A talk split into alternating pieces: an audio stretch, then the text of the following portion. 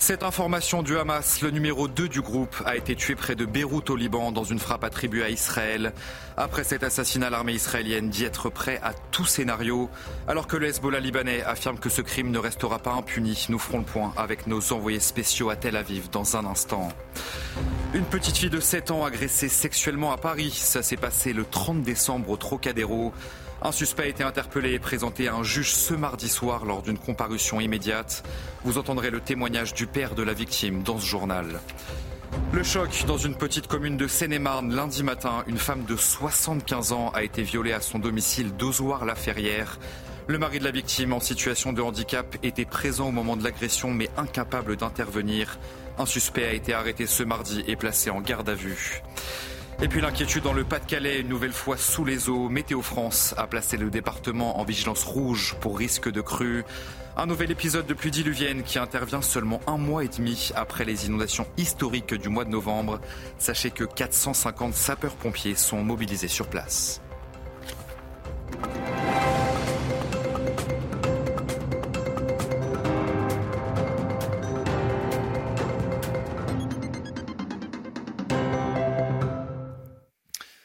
Bonsoir à tous, très heureux de vous retrouver sur CNews pour l'édition de la nuit. C'est donc une information capitale. Le numéro 2 du Hamas a été tué près de Beyrouth au Liban dans une frappe attribuée à Israël. Le Hamas ne sera jamais vaincu, affirme son chef Ismaël Agnier après cet assassinat. On va donc faire le point sur la situation avec nos envoyés spéciaux à Tel Aviv, Thibault Marcheteau, Fabrice Elsner. C'est ce mardi en fin d'après-midi que l'armée israélienne a confirmé la mort de Salah al-Harouri, le numéro 2 de la branche politique du euh, Hamas qui s'était retranché à Beyrouth. Il était donc sous la protection du euh, Hezbollah. Il a été tué par l'armée israélienne lors d'un bombardement perpétré par un drone. Selon les médias libanais, euh, six morts durant ce bombardement. L'Iran, le Hezbollah, mais également le Hamas ont confirmé la mort de ce haut dignitaire et ont prévenu Israël que leur vengeance serait terrible. Et pour l'instant, ils annoncent avoir gelé les négociations pour la libération d'otages. Du côté d'Israël, cette euh, élimination d'un haut dignitaire du Hamas, elle est vue évidemment comme une victoire, notamment euh, militaire sur le plan euh, des renseignements. Le Mossad, un service qui avait été mis à mal le 7 octobre dernier, voici un exemple qu'il est encore très efficace et également une victoire importante pour l'opinion publique parce que Benjamin Netanyahu l'a rappelé, il va falloir se préparer à un conflit qui va durer plusieurs semaines, voire plusieurs mois. Les combats vont continuer, mais voilà une grande avancée pour l'armée israélienne dans son objectif final, détruire totalement le Hamas. Et de son côté, l'armée israélienne dit être prête à tout scénario alors que le Hezbollah libanais affirme que ce crime ne restera pas impuni. Le porte-parole de l'armée israélienne, Daniel Agari, s'est exprimé après cette annonce du Hamas. Il n'a pas donné de précision sur l'origine de la frappe, mais affirme que Tzal reste concentré sur la bataille contre le groupe terroriste palestinien. Je répondrai clairement. Comme je l'ai dit dans la déclaration, je ne répondrai pas à ce qui a été entendu ici ou ailleurs. Nous sommes concentrés sur la bataille contre le Hamas depuis le début et nous continuerons à le faire. L'armée israélienne est à un niveau de préparation très élevé dans tous les domaines, défensifs et offensifs. Nous sommes à un haut niveau de préparation pour n'importe quel scénario. Et sachez que dans un communiqué, Emmanuel Macron a réagi et appelle à éviter toute attitude escalatoire, notamment au Liban. Toujours au Proche-Orient, notre équipe sur place a pu se rendre avec l'armée israélienne dans les tunnels de la bande de Gaza. Cette galerie souterraine constitue un véritable repère, vous le savez, pour les terroristes du Hamas.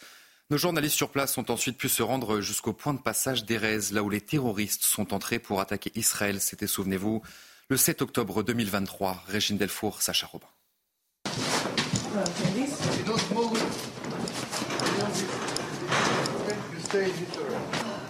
Ouais, ça va. Ouais. Impressionnant quand même. C'est impressionnant.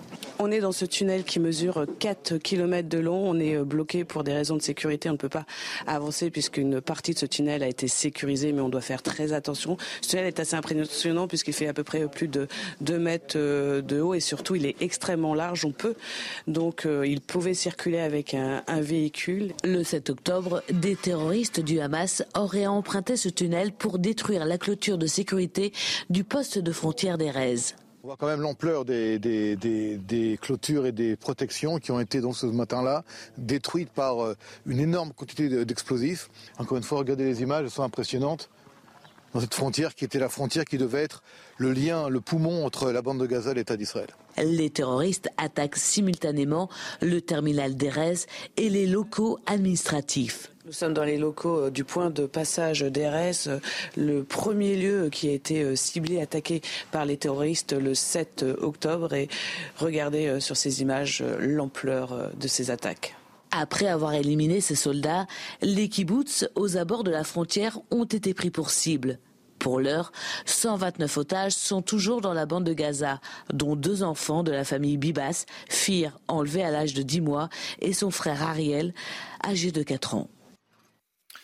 Actualité en France à présent, le 30 décembre au Trocadéro à Paris, une petite fille de 7 ans a été embrassée de force sur la bouche par un homme. Le mis en cause a été interpellé par les forces de l'ordre peu, après, peu de temps après cette agression.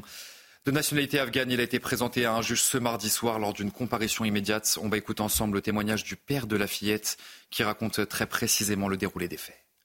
Parce qu'on était au niveau de la Tour Eiffel et puis on, a, est remonté l'allée, euh, la montée là, vous savez, pour aller sur le Trocadéro.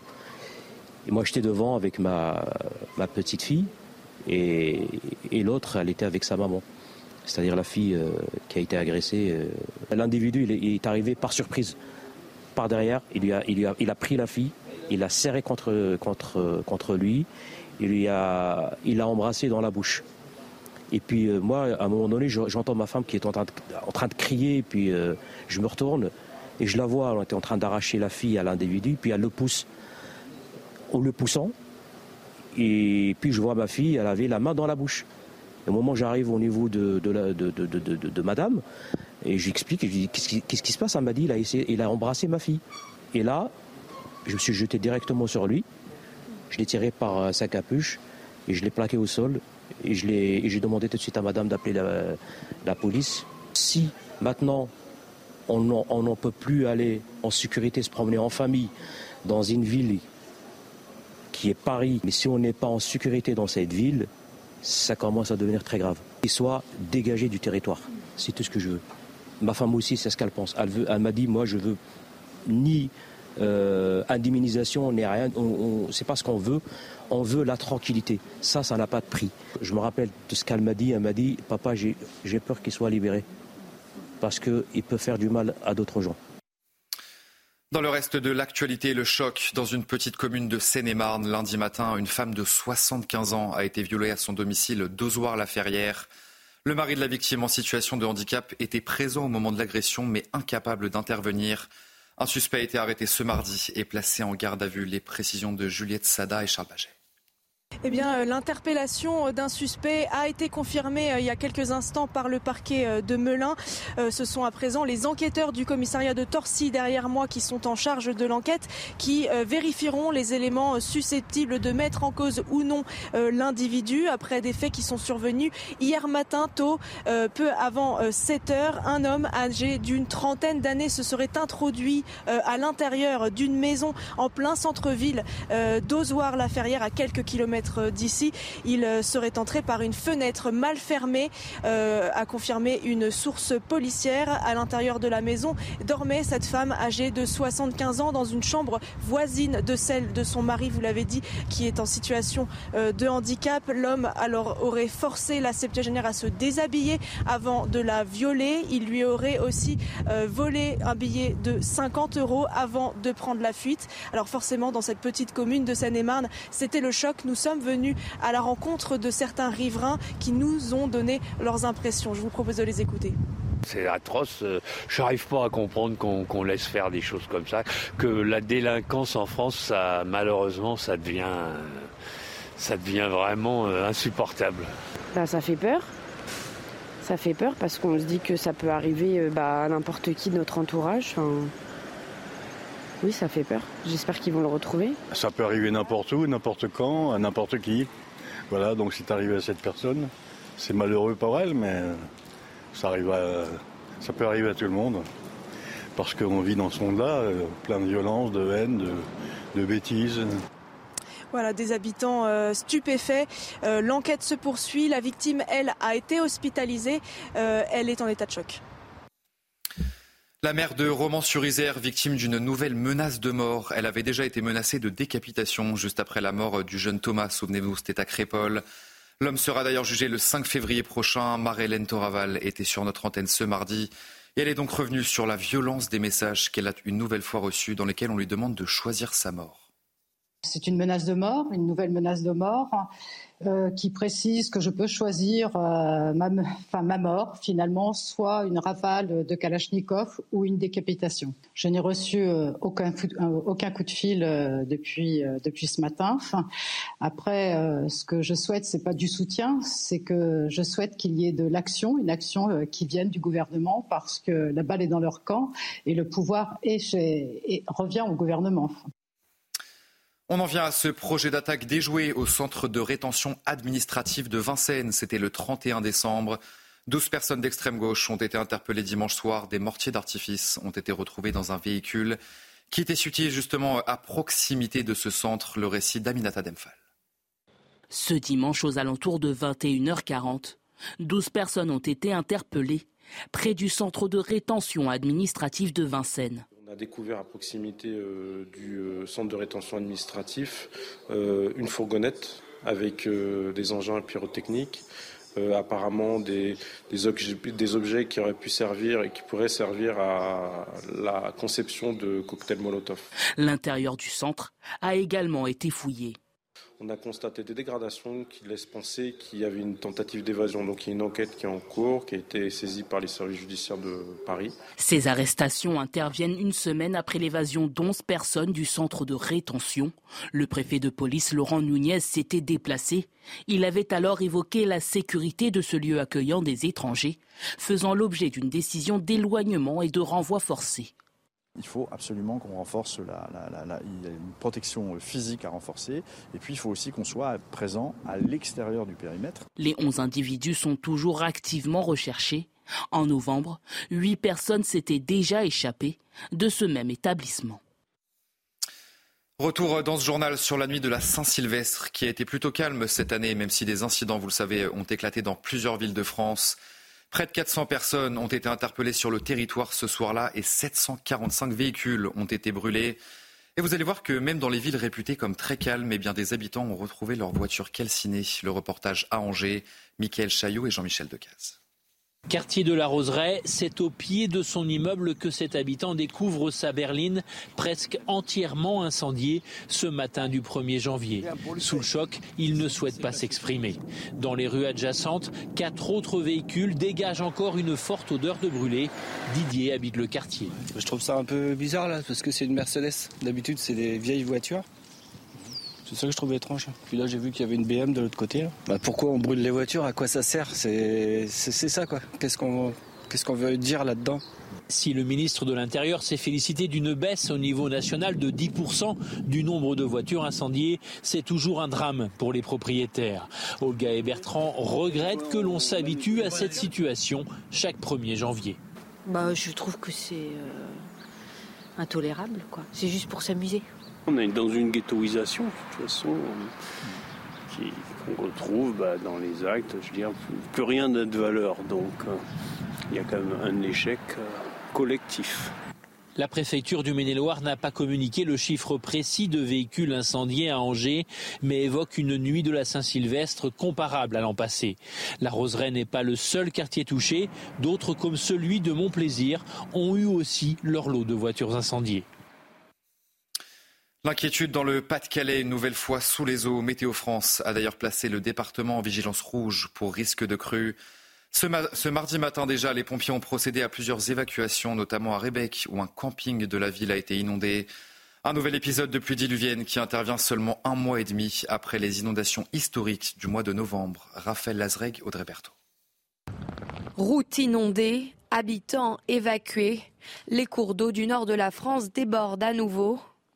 Un mois et demi après un épisode de crue historique dans le Pas-de-Calais, un ras-le-bol total se fait ressentir. C'est un peu pénible. C'est au quotidien. Enfin, là, quand même, au mois de novembre, là, on repasse encore le début d'année 2024 avec de l'eau. Encore une fois, c'est très compliqué. C'est un sentiment d'impuissance, quoi. désolation totale. À Bourte, village traversé par l'A.A., l'eau a envahi la rue principale. Roland n'a pas d'autre choix que de venir récupérer quelques affaires en tracteur avant d'aller se réfugier chez son fils. J'espère que cette fois-ci que ça ne montera pas si haut parce qu'on a, dû racheter, refaire des achats bien sûr. Enfin l'assurance nous aide évidemment. Alors euh, on est en espérant, puis là ben, on ne veut plus rester ici pour l'instant, donc on est oublié aux voisins pour nous, emmener dans une benne au tracteur. Les crues records de novembre avaient fait 5 blessés légers et de très importants dégâts matériels dans le Pas-de-Calais. Des milliers d'habitations avaient été touchées. Un dispositif de sécurité extrêmement important a été mis en place dans le département. 450 sapeurs-pompiers sont mobilisés et ils ont déjà procédé à plus de 150 interventions depuis samedi dernier, dont 100 depuis ce mardi matin. On va écouter ensemble le préfet du Pas-de-Calais, Jacques Billan. Ce sont 450 euh, sapeurs-pompiers qui sont, euh, je dirais, actuellement mobilisés pour effectuer euh, des reconnaissances. Ces sapeurs-pompiers euh, ont procédé à 153 interventions depuis samedi, mais les choses, euh, on le voit, se tendent sur le terrain puisque depuis ce matin, ce sont 100 interventions hein, qui ont été réalisées par les sapeurs-pompiers. Nous bénéficions depuis ce début de semaine de, renforts, de renforts nationaux et de renforts européens. Hein, le ministre je dirais, me l'a annoncé à la demande du, du président de la République. Les intempéries qui touchent la moitié nord du territoire, Météo France a placé trois nouveaux départements en vigilance orange, ce qui porte à six le nombre de départements concernés par cette vigilance. Vous le voyez euh, sur cette carte à l'antenne, il s'agit du Finistère, du Nord, des Ardennes, de la Meuse, de la Meurthe-et-Moselle et enfin de la Moselle. L'inflation pourrait-elle ralentir en ce début d'année 2024 Michel-Édouard Leclerc a évoqué une mobilisation des distributeurs pour tenter justement de faire baisser les prix. Il était l'invité de nos confrères de France 2 ce mardi matin. On va l'écouter. Euh, il y a beaucoup d'industriels qui demandent des, des, hausses de prix encore de 6 à 8 Mais je vous rassure, tous mes collègues de la distribution, qui, on est très concurrents entre nous, on est allé leur demander de la déflation, de la baisse de prix parce qu'ils s'étaient trop sucrés l'année dernière. Et donc, on va aller chercher des, poches de baisse de prix. On va aller casser euh, la gueule à l'inflation et on va arriver avec une inflation, je pense, en janvier, février, fin janvier, début février, qui sera au moins moitié moins que l'année dernière. Allez voir, restez bien avec nous sur CNews. Tout de suite, votre journal des sports. On va bien sûr euh, revenir sur le grand retour de Raphaël Nadal. On se retrouve donc dans quelques secondes. Et on commence ce journal des sports avec du tennis donc et c'est l'information sport à retenir de ce mardi.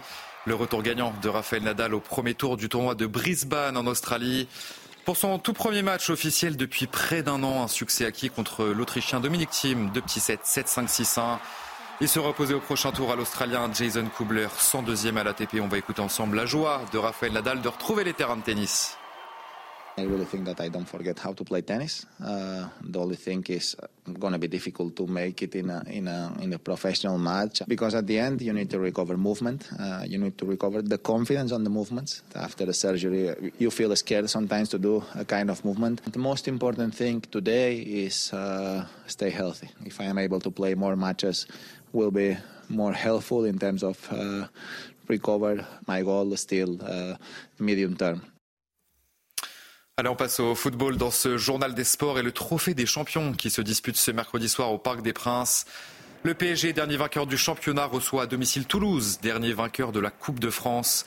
Une affiche qui paraît assez déséquilibrée, bien sûr, sur le papier, mais qui reste attendue pour ce premier rendez-vous de l'année. Romain Favril. Au PSG, janvier rime avec danger, mais aussi avec trophée. Tenemos la oportunidad de disputar nuestro primer eh, título, trofeo y es siempre una motivación. El objetivo que nos hemos marcado aquí eh, desde nuestra llegada al club es la de conquistar eh, y estar en disposición de luchar por eh, todos los trofeos. Le trophée des champions face à Toulouse ce mercredi soir doit permettre à Paris de débuter 2024 de la meilleure des manières, qui plus est à domicile au Parc des Princes. Es un estímulo mayor que el de un partido normal y esa posibilidad de ganar un, un título. Y para los aficionados me imagino que lo mismo. Los equipos grandes como es el Paris Saint-Germain viven de este tipo de, de partidos. En 2024, Paris vivra surtout pour la Ligue des Champions et ce double affrontement face à la Real Sociedad dans un mois et demi. Mais d'ici là, chaque match aura son importance, à commencer par le TFC. Una final es un escenario perfecto para ver de qué pasta está hecho tu equipo y cómo quieres competir. Validé aussi. Pour Luis Enrique, le travail mis en place depuis quasiment six mois. Un premier trophée attend le Catalan, qui n'a jamais gagné ailleurs qu'à Barcelone. Allez, on va prendre la direction de l'Italie dans ce journal des sports. Suite ce mardi soir des huitièmes de finale de la Coupe. La Milan s'est imposé 4 buts 1 contre Cagliari. Une victoire notamment acquise grâce au doublé de Luka Jovic. L'ancien joueur du Real Madrid, l'attaquant a marqué à la 29e et à la 42e minute de jeu. Chaka Traoré a aussi inscrit un but pour les Milanais, tout comme Raphaël Leao. Une qualification obtenue sans trembler pour les hommes de Stefano Pioli qui défieront en quart de finale le vainqueur du match opposant l'Atalanta à Sassuolo qui se joue mardi, ce mercredi pardon. Allez, vous restez bien avec nous sur euh, CNews. On se retrouve dans un instant pour un prochain journal. Et nous reviendrons bien sûr sur cette information du Hamas. Le numéro 2 du groupe a été tué près de Beyrouth au Liban dans une frappe attribuée à Israël. Et après cet assassinat, l'armée israélienne dit être prête à tout scénario alors que le Hezbollah libanais affirme que ce crime ne restera pas impuni. Nous ferons le point avec nos envoyés spéciaux à Tel Aviv dans un instant. Je vous souhaite une bonne nuit et je vous dis à tout de suite sur notre antenne. Tous nos programmes et plus sur cnews.fr.